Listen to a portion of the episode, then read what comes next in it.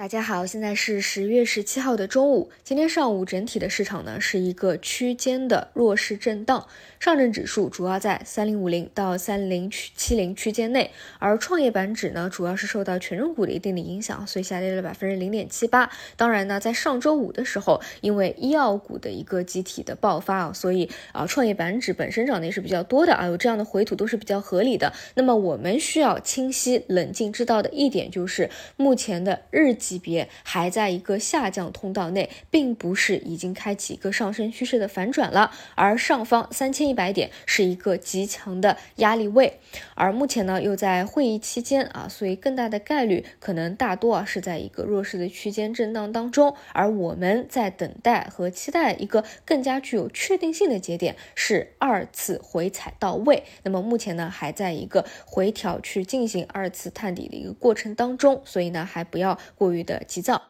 那对于大节奏啊，相信大家已经是比较清晰了啊。我们再来看一下板块啊，今天呢其实有比较多可啊可以去可圈可点要去讲解的。首先我想讲一下表现相对来说比较疲弱的啊啊，第一个是煤炭这一块儿啊，我在今天早晨还专门去讲过传统能源，比如说煤炭、天然气、石油这一个方向呢，可以说是今年以来表现最亮眼的，没有之一的一个方向，也是你去看今年的啊公募基金排名靠前的，基本上都是。是压住对了啊，这个大方向。但是呢，到了现在这个节点，正如我今天早晨所说，我觉得已经是不好判断了，因为是相对一个比较高位，而且最近为什么煤炭连续两天出现了比较大的一个回调？主要原因啊，在于披露的业绩呢是不及市场的一个预期的。这里要注意啊，我们看业绩是看符不符合市场的一个预期，不代表它业绩不好。它业绩不好，它不可能成为今年最强的一条主线，对吧？然后主要是因为市场给到的预期太高了，但是本身呢，它的业绩环比又是普遍下降的，所以呢，资金会觉得啊，本身在一个高位了，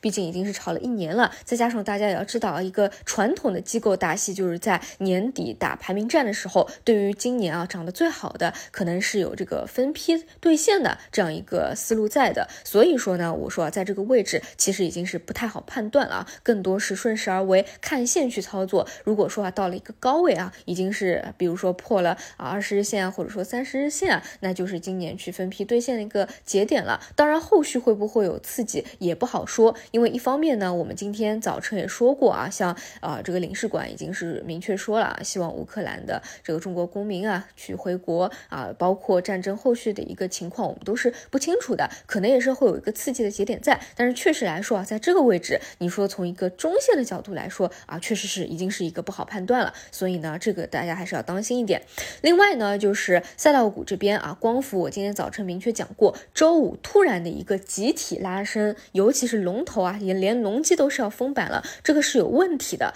因为当中的一个消息面的刺激，其其实。是旧式新题，不没有什么太大的一个增量信息的，等于是周五本身情绪就好，所以呢才来了这么样一个刺激。但是如果说你是一个理性的投资者啊，你知道这是一个旧式新题，或者说很多时候啊会出现一些假新闻，反而是一个短期的兑现节点，并不是一个去上冲的一个节点啊。所以今天哎出现了这样一个回吐和回落都是非常正常的。那么当中你会发现，像宝兴科技啊这种相对来说是逆势独立。啊，特别特别的。那么像这种呢，它只是因为本身有游资在里面去做啊，它本身比较的特别。但是就是这种就跟大盘啊这个板块的效应就没有什么太大关联了。那么像啊国庆期间，我主要是给大家讲光伏新技术嘛。那么主要讲 HJT 的时候啊，就去聊了宝兴它的一个故事。那这里延伸出去，再给大家讲一下，像 HJT 是未来的一个大趋势，就是非常大的一个机会，这一点是毫无疑问的，是一个产业的一一个。共识，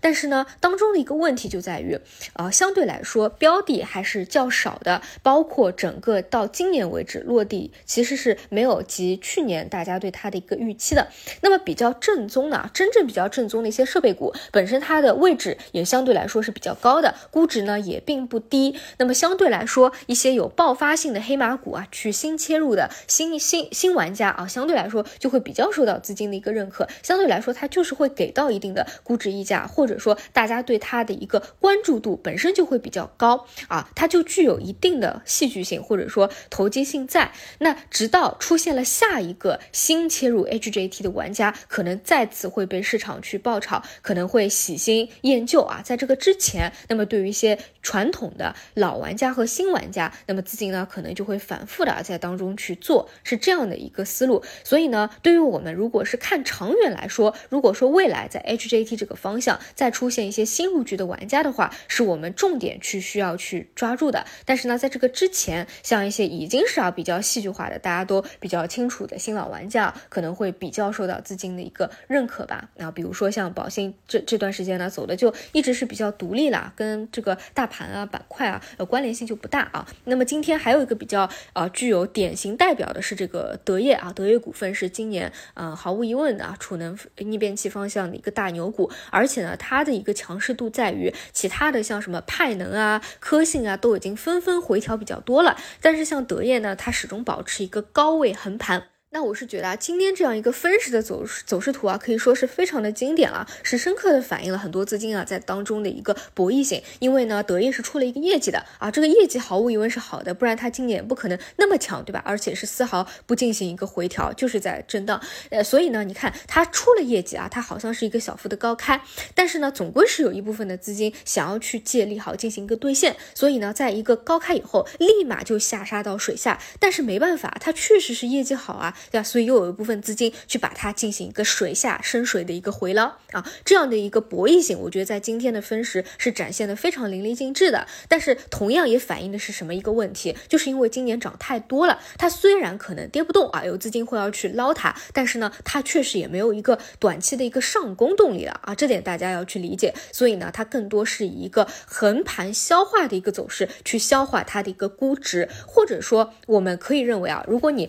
之之前是从来没有布局过的，那显然我觉得这个中期去看它也没有那么的理智。毕竟呢，万一啊哪一天突然出现一个补跌，对吧？这个也不好说啊。所以说啊，更多你们可以看到，像一些真正优质的一个赛道股啊，它确实估值上啊还需要有一个消化的空间啊。这也是当下赛道股主要的一个问题。但是业绩啊，这个成长性肯定是没什么好说的啊。这是两个，我觉得今天主要要去聊的。然后呢，讲一下今天表现的比较好的板块，其实呢多少啊都是跟一些当下的一个消息刺激啊是相关的，比如说临近午盘拉升的教育啊，比如说啊信创，比如说今天有所分化的一个医药。那么今天早晨呢，我对于医药的一个啊分析啊，我觉得已经是讲的比较全面的。我对于后续的一些想法，就是要么你当下就做短，要么就是布局做长。毕竟呢，整个估值位置它确实是比较低的。然后呢，我也明确说了啊，相对来说这个大板块当中啊，像医疗器械是逻辑相对来说当下最顺的，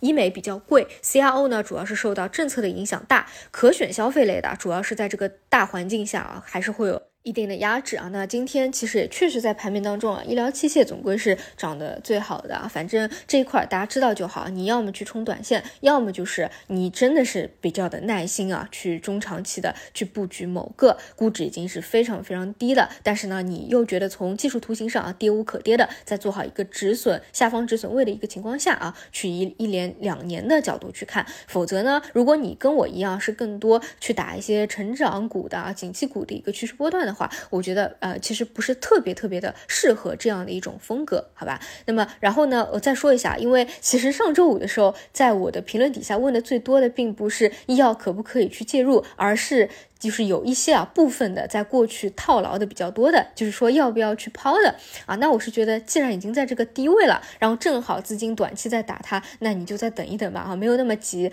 反正医药的话，确实是这样的。如果你不是短期刚做的，你是之前啊就开始被套的，那你其实现在是一个被套的状态，对吧？那就再等一等啊，这个不用那么急。然后的话，还想说一下，今天呢，其实还有一个方向也是有异动的啊，就是像工业母机，因为今天整个盘面上其实主题。题投机或者说主题啊政策的博弈性是比较强的。那像新型工业化，包括科校呃呃科科教兴国都是有所表现的。那么像新型工业化这一块儿，工业母机呢算是当中的一个代表性。当然啊，大家知道新型工业化它是一个比较大的题材。工业母机呢只是当中的一个方向。那因为呢工业母机本身它的这个股性就比较活，所以呢像一些资金啊会去打这个方向，在啊更多还是消息面的一个政策博弈吧。那今天还有一个比较有代表性的就是二十厘米啊这个回归的比较明显啊，说明呢很多的投机情绪啊，包括一些量化资金啊，可能是慢慢在回归了。包括当下如果是从纯投机角度来说啊，比较吃香的一点是。